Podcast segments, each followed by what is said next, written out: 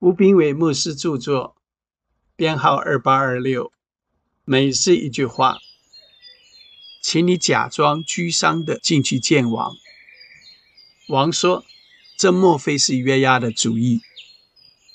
撒母耳记下十四章二节十九节。小李刚开始上班，他决心好好的表现一番，在别人眼中留下好印象。这与他真正的个性和行为模式相差甚远，而难以坚持长久。这种过分表演使大家认为他根本是装出来的。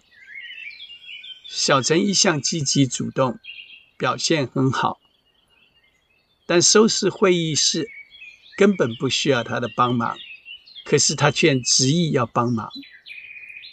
老板正好看到他勤劳地整理桌面。便夸奖小陈一番，这一切都不可言喻了。小陈刚开始没有帮忙整理会议室，直到老板快来时才开始整理的行为，不论是有意还是无意，都引起了同事的不满。从此以后，大家看到小陈，都知道他的表现很虚假，即使他解释了好多次。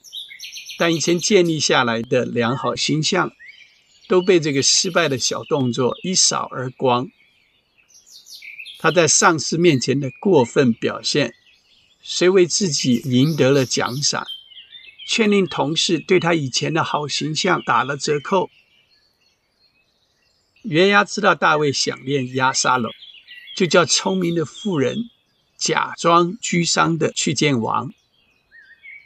虽然被王识破，但妇人诚恳的心感动王，使得约押有机会将押沙龙带回耶路撒冷。